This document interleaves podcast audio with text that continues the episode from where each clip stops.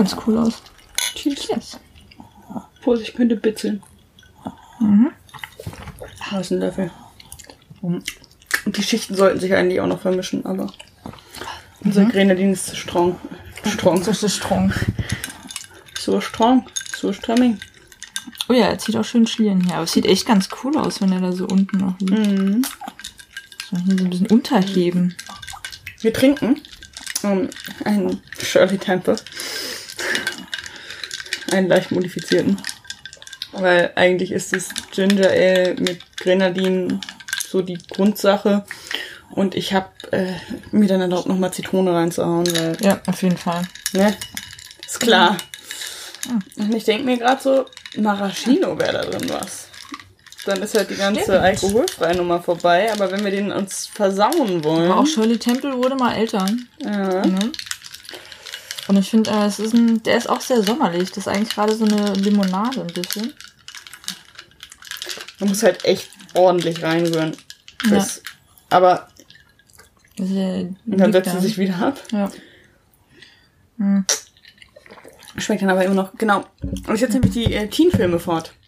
Ah, Die Teenie-Filme. Ähm, und zwar es ist ein Film, der in meiner Freundesgruppe irgendwie ewig lang kursiert hat. Und das ist tatsächlich jetzt noch so ein Ritual, dass wenn sich zwei oder mehr von uns länger an einem Ort sind, wird irgendwann der Abend kommen, wo man diesen Film guckt. okay. Ist ein Teenie-Film mit Emma Stone von Will Gluck. Der hat so schöne Dinge gemacht wie Friends with Benefits. Oh, oh. Also, ähm, mm. Ein Meister. Ein Meister des Films. Ähm, und zwar geht es um Easy A von 2010. Okay, sagt mir nichts. Der heißt auf Deutsch einfach so Arm. Mit dem Argus geschrieben, weil. Und Ah, äh, das ist so ein eine Wiederaufnahme eines literarischen Stoffes dadurch, dass in einem Highschool-Film die das gerade im Unterricht durchnehmen und ihr Leben Parallelen dazu zieht. okay. Das ist so wie äh, Zehn Dinge, die ich an dir hasse und Ja. Shakespeare so. ja. Geht so ein bisschen in die Richtung. Ähm, der ist mir nur letztens Meinst du eingefallen. anspruchsvoller von der narrativen Struktur her? Ähm, es ist halt so ein Feelgood-Film und ein Ritual und es geht irgendwie um das Buch The Scarlet Letter, wo eine, ja, und sie, die, die Hauptfigur, ähm, gibt als Freundschaftsdienst vor, mit jemandem geschlafen zu haben, der nicht mit dir schlafen wollte, schwul ist, ähm, und oder mit ihm zusammen zu sein und daraus entwickelt sich so eine wirklich bösartige Gerüchteküche und sie embraced es dann halt, kauft sich Korsetts, gut. zieht sich die an und ähm, näht sich auf alle ein rotes A. Cool, okay. Und das ist, ähm, die Familiendynamik ist ganz nett. Mhm. Äh, die haben so ein paar ganz nette Dialoge und äh, die Figur ist so ganz nett. Das ist halt ein Teenie-Movie nicht allzu tief, aber auch nicht ganz banal und auch nicht ganz dämlich und auch schon durchaus an Stellen selbstreflex selbstreflexiv. Nee, ähm, und ähm, ich, ich weiß nicht, ich Okay. muss ja noch mal gucken und drüber nachdenken, weil, also es den ist ja, sie, sie, auf der einen Seite, ich glaube, was wir halt auch cool an diesem Film fanden, ist halt, dass sie für ihre sexuelle Selbstbestimmung einsteht, auch wenn sie sie gar nicht wahrnimmt. Hm.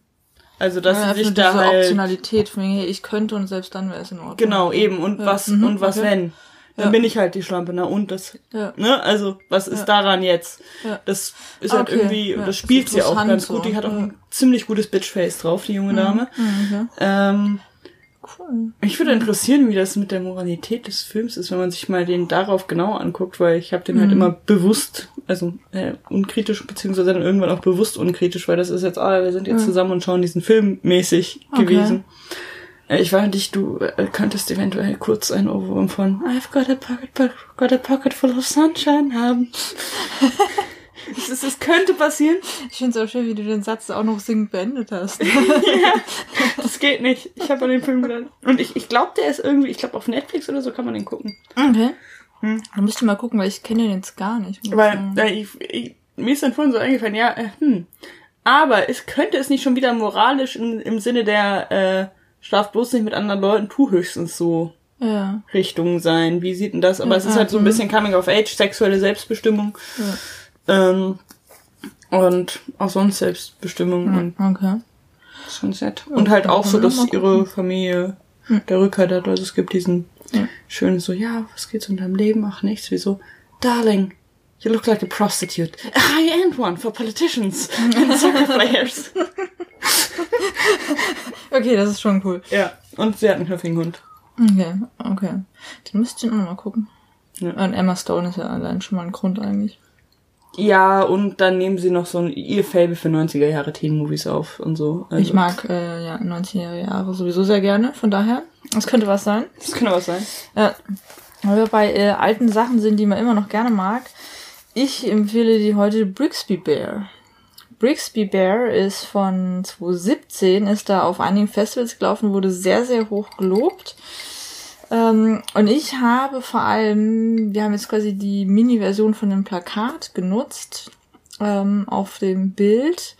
Äh, und das, das gehört quasi eigentlich zu einem größeren Bild. Und das ist halt einfach nur ein Typ, der mit so einer riesen Bärenmaske, also so einem Bärenkopf, den man sich halt anziehen kann, auf so einem Feld steht, in der Wildnis und alles ist so ein bisschen ausgebrannt. Und ich dachte mir echt so, okay, was ist die Geschichte dahinter? Was ist die Geschichte von diesem Typen in diesem komischen Bärenkostüm, der da in der Wildnis alleine steht und da so in die Ferne blickt?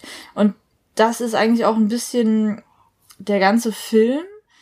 Es geht nämlich hauptsächlich darum, was für eine Geschichte eben dahinter steckt und damit auch, was Geschichten eigentlich sind, was sie bedeuten, wie Geschichten funktionieren. Und darüber dann eine sehr, sehr schöne Liebeserklärung an Imagination, Kreativität, die heilende Wirkung, auch diese kathartische Wirkung, die sowas haben kann. Und darüber dann natürlich auch, weil man muss ja ein bisschen Meta sein, ähm, die Liebeserklärung an das Kino und eben das äh, Kunstschaffende ein bisschen. Und der Film, also vom Plot her, ich wusste nichts. Ich wusste quasi nur, es geht irgendwie darum, dass äh, seine Lieblingsserie Brixby Bear ist, von diesem Mann, den man da sieht. Und es ist auch gut, wenn man von diesem Plot eigentlich nicht mehr weiß. Also im Grunde genommen geht es einfach nur um einen Herren, keine Ahnung, meines Alters, würde ich jetzt mal so schätzen. Wobei andererseits, die sind ja immer jünger im amerikanischen Film, als sie dann tatsächlich sind. Von daher vielleicht so noch nicht ganz 30, also ein paar Jahre jünger dann doch, ähm, der eine Lieblingsserie hat, Brixby Bear, die es dann nicht mehr gibt. Und für ihn ist dann eben die Frage, Moment mal, was bedeutet das dann jetzt? Wie, und vor allem, wie, wie kann das jetzt weitergehen? Was ist mit der Geschichte von diesem Bären? Was ist mit meiner Geschichte? Also quasi so, da, da lernen wir ihn dann kennen. Und es ist gut, wenn man nicht mehr darüber weiß und sich da auch vollkommen frei dann irgendwie reinlässt. Und äh, das Coole ist so von Kreisen, die sich schließen und Teen-Movies, wir haben ja Love Simon äh, gesehen, letztes Mal auch gemacht. Da ist der George, Jorke, wie auch immer man ihn ausspricht, Landeberg Jr., der eben den Nick gespielt hat in Love Simon, ist ja auch dabei und spielt wieder unglaublich gut. Und das Witzige ist, äh, Mark Hamill ist dabei, also hier Luke Skywalker, der den Film auch irgendwie teilweise mit unterstützt hat, dass es ihn überhaupt gibt oder so, weil er so begeistert davon war.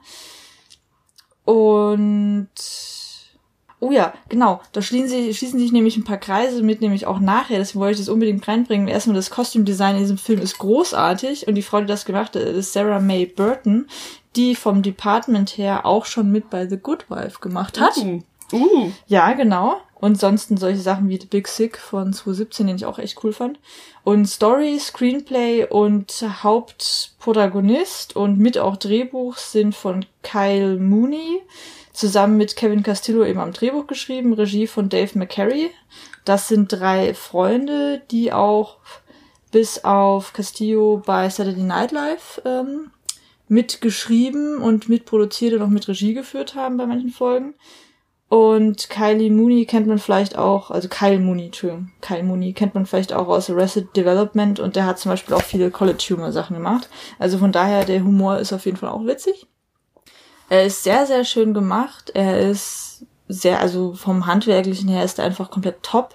Er hat so coole 80er, 90er Referenzen dann auch drin, äh, in, in dieser lustigen Serie dann, was von dem Zeit natürlich, also von dem Zeitstrahl her dann auch Sinn macht.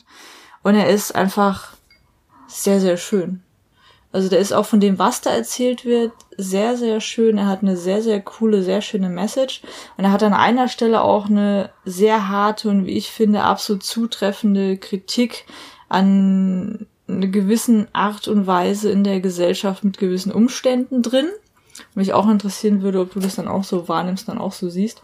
Ähm, also von daher echt richtig, richtig schöner Film. Ist irgendwie nie richtig im Kino bei uns gelaufen, scheinbar. Also ich habe den jetzt gekauft auf Amazon. Ähm, aber ich würde sagen, der lohnt sich auf jeden Fall. Der ist super schön und wenn man sich irgendwie für also Geschichten insgesamt interessiert, auch wenn man jetzt bedenkt, was für eine Bedeutung in der Kultur und eben damit auch Gesellschaftsgeschichten haben, wenn wir hier sowas wie in George Gerbner denken, auch wenn man ihn sonst natürlich sehr kritisieren kann, aber sein theoretischer Unterbau ist halt echt cool. Oder dann eben an äh, Joseph Campbell, wenn es eben bei den Filmleuten ist. Geschichten sind ja wahnsinnig wichtig und der Film nimmt eigentlich wunderbar auf, was Geschichten an sich bedeuten können und vielleicht auch sollten und für was die eigentlich auch gut sind. Und das ist an sich so liebevoll, so schön erzählt. Das ist echt, äh, der hat mir sehr, sehr gut gefallen. Cool. Der hat mir wirklich sehr, sehr gut gefallen. Echt ein sehr, sehr süßer Film. Ja. Vorstellen. Oh, shit. Also ich war die Madeline. Ich war Laurie. Oh, wow. Wir geloben Besserung.